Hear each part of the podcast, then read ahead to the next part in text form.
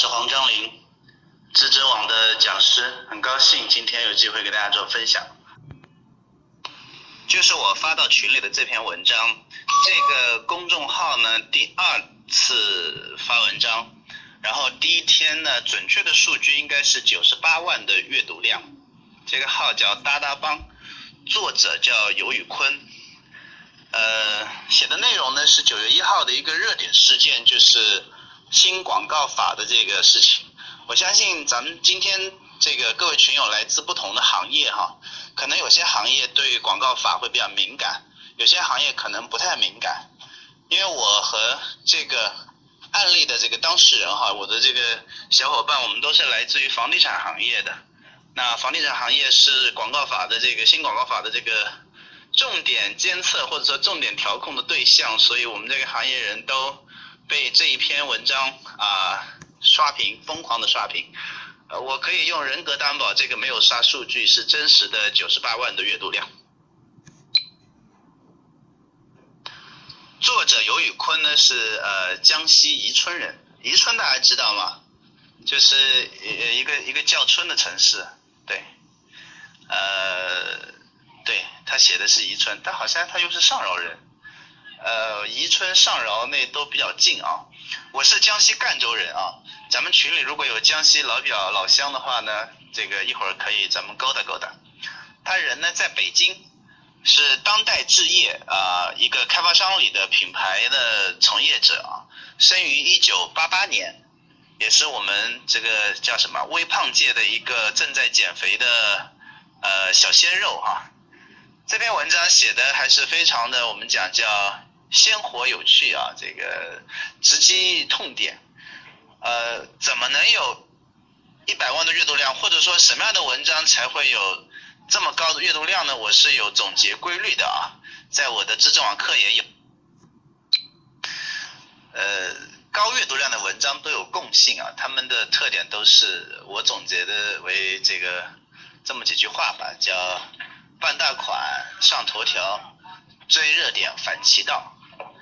呃，大款就是广告法，热点是广告法这个实施，反其道呢就是什么热呢？你肯定不能支持它，你肯定要反对它，然后反其道，然后上头条。呃，据我所知呢，这篇文章没有通过什么渠道，就是自然的这个增长啊，自然的这个转发阅读。因为据数据嘛，百分之八十的阅读量是通过朋友圈的，所以只要大家觉得好，然后转发到朋友圈的话，它的阅读量就上来了。我那天呢，实际上是在这个高铁出差的路上啊转的这篇文章，是早上八点多转的，那时候才一千多的这个阅读量，后来查查的一天就九十八万了，我自己都被惊呆了，包括我的小伙伴。呃，因为它是一个纯粹个人运营的公众号，所以我我觉得就是呃，宁波石头哈，亲你说的这个付费推广。呃，没有理由啊，因为他也没有在公众号上赚到一毛钱，才开始发第二篇文章。他之前的这个预期大概也就几千的阅读吧，所以不太会啊，我觉得去付费去刷数据。啊，我个人呢，从二零一三年三月二号开始做个人公众号，也做了呃有有三四个号了嘛，然后有几个号这个也是有好几万的这个粉丝。我也从来没有去买过这个数据，因为没有必要嘛。呃，通常呢，这种事情只会发生在那些代运营的公司啊，给甲方做事情要要大家要回钱嘛，所以也是迫于无奈吧。呃，所以我不太觉得这个会哈，但你说完全没可能呢，凡事无绝对啊，我只能这样说。呃，我在二零。这个一三年的十月十号发起成立了地产自媒联盟，呃，我们房地产行业有超过七十个的自媒体人，现在在我们这样一个协作的联盟里，呃，里头做到十万加阅读量的这个朋友还是有有有超过十个吧，对，但是一天一百万的这个数据确实啊也特别的这个这个惊人哈，那现在这个大大帮尤宇坤也加入我们这个联盟了。呃，发那篇文章的时候还没有啊，呃，我们觉得这是一件就是可遇不可求吧，呃，一件就是可作为学习参考的这个案例，但是我们讲叫一直被效仿，从未被超越的一个神一样的一个案例。但是我今天的这个话题是，啊，他一天一百万的阅读量有什么用啊？所以前面呢只是一个案例的介绍，接下来我开始讲它到底有没有用，是不是然并卵呢？角度决定深度，角度决定态度。我们看一件事情有没有用呢？首先要看这个角度。所以我先从第一个角度，就是对这个自媒体人对他个人而言有没有用呢？显然是有用嘛。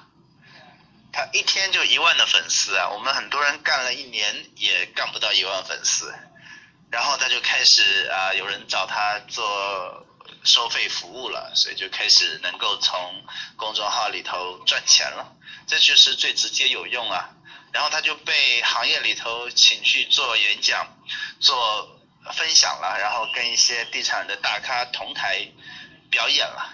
作为一个一九八八年的这个晚辈哈。就是一篇文章带来了同台的机会，然后可以各种刷脸、免票去参与各种活动，啊，一炮而红啊，这就是他的这个直接的作用。那么问题是后面，好，那么接下来的问题呢，就是我在文章里也有写到的，就是当一个公司内部的从业者做个人的公众号一下子就红了的时候，他面临的最大的压力来自于哪里呢？不是下一篇要多少阅读量，不是下一个客户在哪里，而是他公司的领导会怎么看他，他的同事会怎么看他，他在这个公司还能继续待下去吗？这是最重要的一个问题。好在呢，这个尤宇坤同学的公司啊，当代置业的总裁张鹏先生原来也是媒体出身的，呃，据说他发这篇文章也是总裁的鼓励，然后我也在朋友圈里有看到总裁转发各种。关于这篇文章的文章以及这篇文章，所以有一个相对包容的、鼓励创新的这么一个老大，是一个企业颠覆式创新的前提，就好比马化腾至于张小龙是一个道理。所以接下来我讲一下这件事对公司的作用。呃，在移动互联网之前啊，或者说在自媒体之前吧。呃，我们的商业关系啊，商业社会的这个元素是这样的，就是企业，然后媒体，然后客户，然后后来呢，这个媒体又演化为媒体和电商啊，这个以以阿里巴巴、呃淘宝、京东为代表的电商，就是企业，然后是媒体电商，然后是客户这样的一个三角关系。那么今天最重要的一个变化呢，就是企业也变成了一个媒体，企业自己也变成了一个。电商，那企业自己也变成了一个银行，所以这是一个企业自平台的一个时代，不管是哪一个行业啊，都是这样一个变化。那么接下来的，就是对企业的传统企业的挑战，因为我们房地产企业也是传统企业啊，尤其是开发商传统的很。那么如何把自己的企业变成一个媒体，变成一个电商，这就是重要的事。哎，你也在上海啊，茄子，我也在上海。呃，您讲的非常对，保持高产出很难，呃，有两个层面吧，一个是保持高阅读量很难，不要说一百万阅读量，十万阅读量都很难哈，除非是各种鸡汤和各种我们讲叫叫无节操的搞笑啊什么的哈，就挺难的，叫只可预见不可预见啊，两个不同的预的这个事儿，那其实保持持续的原创写作，这是。比高阅读量更难的一个事儿啊，后者其实难上加难。我本人呢，从来没有做过十万阅读量，最高的也就五万阅读量。但是因为我做的早，我一三年的春季就开始做公众号，那我现在也是叫什么呢？阅读量都不如那些小鲜肉啊，这些呃美女们。但是我的这个号召力在我们这个行业还是算这个排名靠前吧，因为我能坚持啊。呃，我们接着讲企业呃自媒体的这个战略。通常企业做自媒体都是啊各个部门呐，或者是公司啊，来来来来来，以公司的身份开一堆的号，是吧？然后就开始弄。天然的这个就对于用户来说就不是特别喜欢的一个方式嘛，因为你就是一个公司账号，一个品牌账号，你上来我很清楚你就想卖货嘛，想来这个这个忽悠我嘛。所以我其实更觉得，呃，企业的领导人呢，包括企业内部的这些，不管你是什么层级的人，鼓励大伙做个人的公众号，甚至啊，是鼓励大伙用好个人的微信，也就是用好朋友圈和聊天组，把这件事情做好，才是企业媒体化的，呃，我们讲叫同样重要，可能对于很多小企业来讲更重要的一个事情。我在知知网的课程当中有专门的讲这样的一个企业媒体的战略，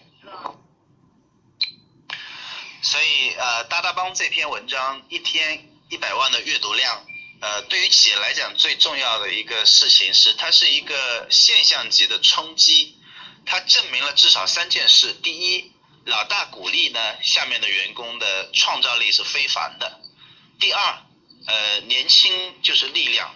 经验有毒，六零七零，我甚至觉得叫八四年之前的基本上都老了，我也属于老了那一代啊，要相信年轻人啊。第三呢，就是他会我们讲叫星火燎原，我在行业内部是说这件事情标志着房地产行业自媒体去大 V 时代的到来，就是原来我们这些干得早的行业的自媒体的所谓的这个先行者吧，他们叫领袖，我们都死在。死在沙滩上了。未来属于一个叫去中心化的，叫啊百花争艳的这样一个时代。呃，群里除了我有四百九十九位朋友，能听到这一段录音的会有一百九十九个吗？我觉得也就是九十九个吧。大家都是呃关注新媒体、关注互联网、关注自媒体的这个亲。那我不管你是做企业的账号，还是做个人的账号，还是代运营帮别人做账号，呃，你知道这个工作最难的是什么吗？最难的就是领导不懂瞎指挥，领导不懂瞎指挥，领导不懂瞎指挥，太难了这个事儿哈。他们总是倚老卖老，然后总是觉得自己是领导，啊，吃过的盐比吃过的饭多，走过的桥比走过的路长。那又怎样呢？你当领导的时候有微信吗？你那个时候有自媒体吗？倚老卖老你会死得更快的，是不是？所以，但是他是领导，领导都是对的，所以逼着我们年轻人，唉。好，那这个一天一百万的这个事情，对于个人的作用和对于企业的作用，我就简单聊到这啊。呃，因为我主持人说还有这个互动问答的这个环节。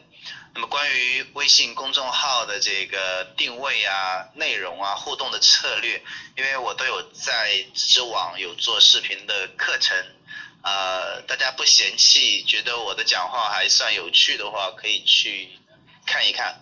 我今天好像有上这个网站呢，然后看到大概只有四十多个人在学，那其中还包括我自己，所以啊，希望。希望这个群里的能会再增加四十个人去学吗？我不知道啊。里头我讲到了对餐饮行业呀，对公寓行业呀，包括对于啊这个我们讲做专业的微信运营的人的一些建议哈，希望有一些帮助。可以用文字提，也可以语音提哈。呃，我会尽量的回答，因为刚才的分享呢讲的比较。粗一些哈，说的是一些呃原则性的这个事情，没有更多的技巧性的东西。大家如果在线的话，我们还可以再唠个十块钱了啊！在线等，在线等，在线等。关于标题的这个问题，在我的知网的视频课程里头有专门论述，呃，这里语音简单。讲一讲，就是首先，我觉得标题比内文重要啊，选题比标题重要。我们通常用百分之八十，甚至九十，甚至九十九的时间在写文章，只用那么一点点的时间在取标题，这是不对的。至少应该是一半一半的时间吧，有一半时间选写文章，一半时间写标题。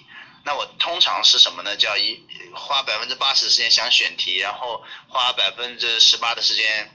这个这个这个来想标题，然后花百分之二的时间来码字写文章，我是这样的一个比例，所以你有多重视，它就能有多好。我曾经写过个标题是很久不去天上人间了，现在流行这么晚，然后里面是世界风光，那个时候做转载的时候，呃，一万多阅读量。呃，第二个问题不靠刷靠什么？靠撞大运呗。呃，可遇不可求啊。但是他们说机会永远是垂青那些有准备的人。所以像刚才尤宇坤这个案例，你如果看我的那篇分析文章就知道了。他和我曾经在一个叫成全机构的公司做过同事。我们那个公司别的都不重视哈，就是重视写作啊，都是很有趣的一群人啊，所以从来不会说没有准备就突然就撞大运了，没有的啊。但是靠运气，怎么讲呢？还是要有一点天赋啊，有一点准备啊。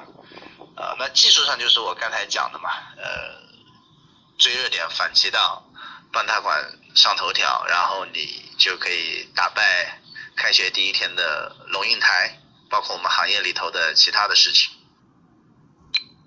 Hello，上海的不正不正，呃，瞎指挥的领导怎么办？第一句话，呃，要么忍，要么狠，要么滚。第二句话，如果忍，那就想方设法创造一次机会，向他证明他不管的时候会做得更好。领导都很冰雪的，他看得懂的。第三句话。自己做领导喽，是不是？离开组织做 U 盘化生存，这是罗胖带坏我们的一个策略嘛？所以实在遇到不懂的领导就自己干嘛。我曾经被瞎指挥的时候，实在想不通。我已经过三十岁了，我也不能拍桌子。你知道我干嘛吗？我就去玉佛寺烧香。我的小伙伴告诉我，玉佛寺里头有一个卧佛，卧佛的谐音是 offer，这是管职场的。所以你看，想通了就好了嘛。领导呢是需要被教育的，但是领导又特别特别特别要面子，so easy。茄子青啊，逻辑思维的合伙人吴声老师出了本书嘛，叫《场景革命》，然后天天在说场景场景场景，大有场景说要 PK 金错刀的痛点说的意思哈。呃，罗胖为什么每天早上六点半发六十秒的语音？就是场景理论的一个最好的实践，让大家在马桶上可以听他说话。所以我觉得这个是对的，但是我们很多的场景都是在模拟，我们在做这个呃产品的用户的场景的模拟，而不是真实的。所以我们多交朋友啊，线下也多观察体会这个社会啊。呃，你你又不是做安全套的是吧？所以你又不用去。偷窥人家做爱，所以什么场景你都可以自己去体会体会嘛。我们大部分的产品都是可以去观察自己去用的嘛。呃，追热点大赛最主要的就是时间嘛，所以我从来都觉得时间大于形式，形式大于内容。那么怎么能够更快的追热点呢？它取决于你的组织管理和工作流程。你比人家慢不是你的问题啊，是你的领导的问题，或者说你的甲方的问题嘛。呃，凡事都有三个层面，人、事和钱的这个层面。我们通常思考一件事情做不好，都是就事论事，这是不对的。首先要从人的角度，从管理、从组织的角度去看问题。那最根本的是要从钱的顶层设计上去思考问题。如果你是帮公司做号，你会那么积极的？在晚上十二点钟起来码字吗？因为他没有动力，是不是？你要是做个人的公众号，你就有可能像我这样三点钟还在录音呢。这是钱的问题，对吧？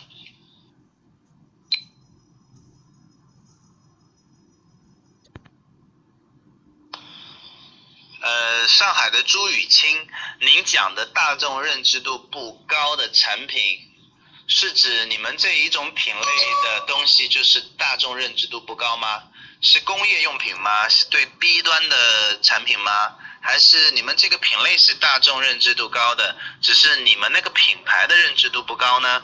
这是两码事哈。您的那个文字我没有看得特别的清楚，所以就没有办法回答了。如果您听到这一段语音的话呢，可以再说一下，呃，您是属于哪一种情况？好吗？谢谢。这是一个看年龄而不看年龄的时代，年龄就是前一阵子特别火的那个那个年龄啊，呃，你九零后都有危机感了，那我这种叫什么？我是一九七九年生的啊，准八零后，那我不得死了算了？我才不认为呢。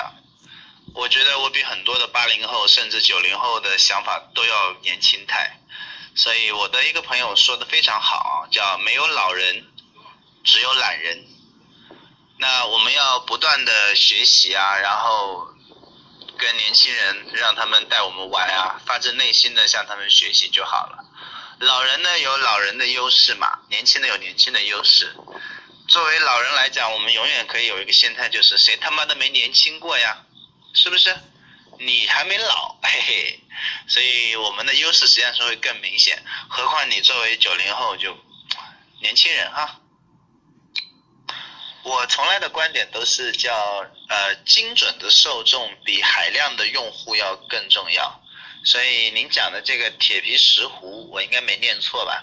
这种产品就天然不会有特别多的这个粉丝，但是找到意见领袖就 OK 了。呃，那我一直觉得在移动互联网，在微信公众号这里头呢，我从来都觉得呃行业的差别，包括品类的差别，都不是最重要的，重要的是每一个人要成为这个品类、这个行业、这个专业领域里头的意见领袖，在你的朋友圈和微信群。啊，公众号里头你都成为这方面的这个专家，有人会想到你，主动的来找你，啊，魅力女神学不推广，啊，只求溺爱，这是一个通用的法则吧。哇，茄子，你不做地产的你都知道揽胜啊？呃，杨海华是地产广告界一颗盛放的奇葩。不过最近听说他也转型不做广告了，做一个什么什么什么 O2O 项目啊，卖货去了。对，作为一个云南的长发摇滚青年，他是我们的偶像。有用没用呢？没有用，他是活不到现在的，自然是有用的。我一直觉得地产行业很 low 啊，很落后啊，大部分的广告都做得很差。杨海华、揽胜做的那些。百分之八十都是非常好的有用的广告，只是因为我们的业主方或者说甲方太差了，所以没法用。对，啊，欢迎你加我，我们小窗啊，聊更多的关于广告的事情，嗯，不只是地产。